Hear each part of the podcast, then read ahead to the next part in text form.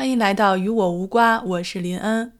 虽然热点与你我无关，但是我们依旧可以凭借自己的喜好，在瓜与瓜之间反复的横跳。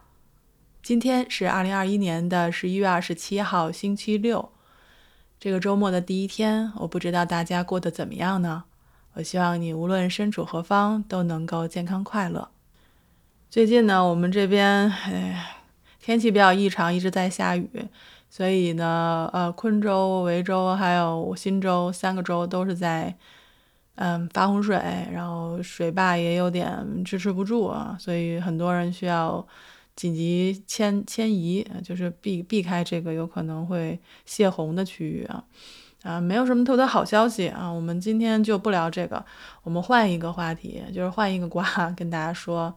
那我们今天其实是聊的是一座桥啊，这座桥呢是位于墨尔本的城区之内，它叫做蒙塔古桥啊。这座桥呢是一个非常矮小的桥，当地人呢是怎么形容它的呢？就是形容它像一只饥饿的河马一样，就是吞食大量的卡车。大家可以想一想，一个矮胖的小河马，然后蹲在马路中间，然后经常会有卡车就开进它的嘴里。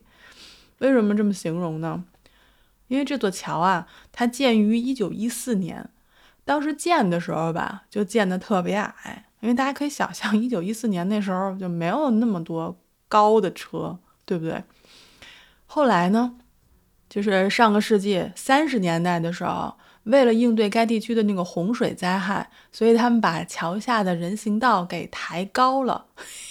就导致它的净高其实就是又矮了一些，对吧？就很矮的一座桥，所以这座桥呢，就是经常会发生事故。什么事故呢？就是澳洲这边的卡车会卡在桥下面，然后因为这事儿。经常发生，所以还有一些人在这个 Twitter 还有 Facebook 上出现一个话题，叫“蒙蒙太古街大桥被撞后的多少天”，然后会跟大家报告一下，记录一下这个桥发生事故之后要怎样去维修，然后是什么样子的。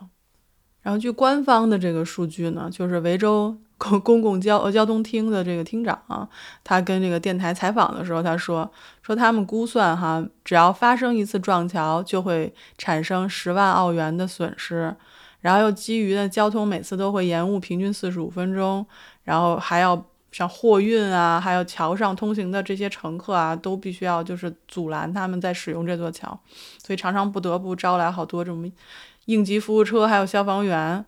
所以据了解呢，就是今年已经有五次撞桥事件了，而自二零零九年到现在，这座桥至少被撞了一百次。其实就是很多司机他迷之自信，因为澳洲这边其实是一个嗯靠卡车来运转的一个国家，所以呢各式各样就是不同大小的卡车都会非常忙碌，所以有些司机他因为可能不知道是过于自信呢。还是因为疲劳驾驶预判不够呢？他就总是觉得说我能过去，我能过去，我能过去，咣就撞了，所以 就出现有这个卡车车顶、车壁还有车门被扯下来的这种情况。最严重的一次是二零一六年初，有一辆公交车撞上这座桥，当时造成了六人的严重受伤。所以当地其实人们就是周边的人会把这座桥亲切地称为 Monty，就是。有网站专门记录这个相两次事故相隔的天数。二零一六年的那个时候，当地的一个墨尔本人还说，说他第一次目睹一辆卡车这种撞桥的事故是在一九二九年，所以他当时只有七岁。然后那时候他跟 还给给他们出主意呢，说你你把那个轮胎放气，可能就能弄出来。所以呢，因为这座桥每年都要可能被撞六到九次，所以每年我们刚才说了，撞一次可能十万块嘛，就是每年就要花费六十万到九十万澳币。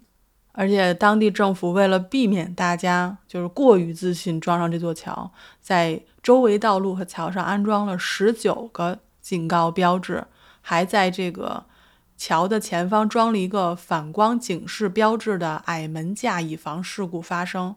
但是还会出现这种情况，那就有点不知道不知所措了。那我今天吃饭的时候跟我爸说，说有这么一个事儿，然后我爸就很疑惑说：“哎，他们没有限高杆吗？”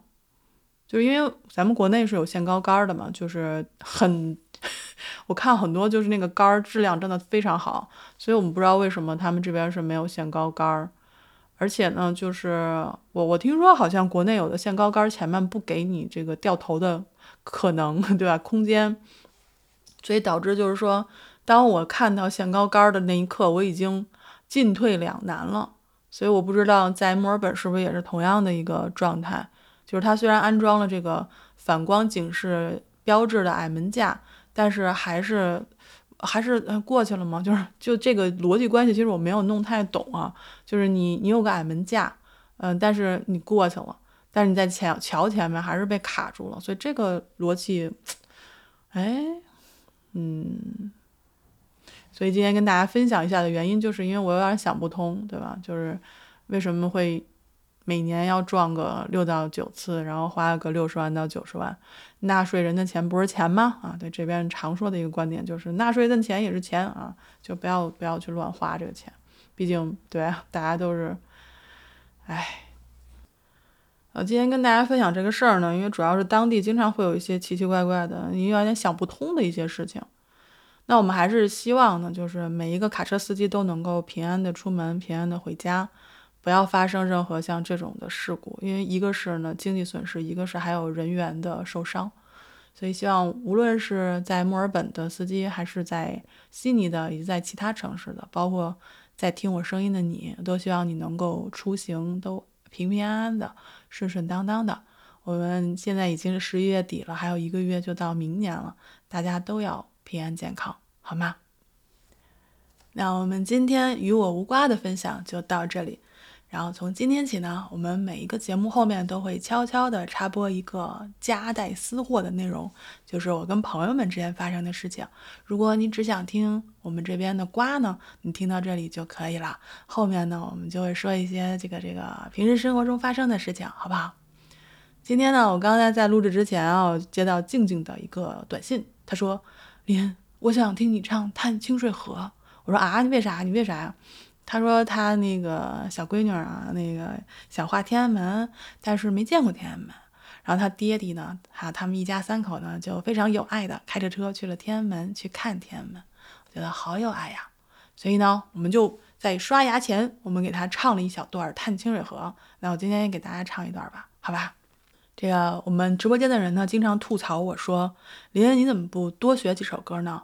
我说：“这个啊，我学一首歌至少要四到半四到六个月啊，啊，所以这个《探清水河》呢，我学了 四个月，太慢了。而且呢，他们没有一个人听我唱全过。他说：‘那你只学一段不好吗？你为什么 学一首曲子这么长时间？’那我们今天还是就唱一段啊。其实觉得今天特别有爱，然后遇到了一个非常好的朋友，那我们就来唱一小段吧。”桃叶儿尖上尖，柳叶儿就遮满了天。在其位这个名啊，恭喜听我来言呐。此事哎，出在了京西蓝靛厂啊，蓝靛厂火器儿。有一个宋老三，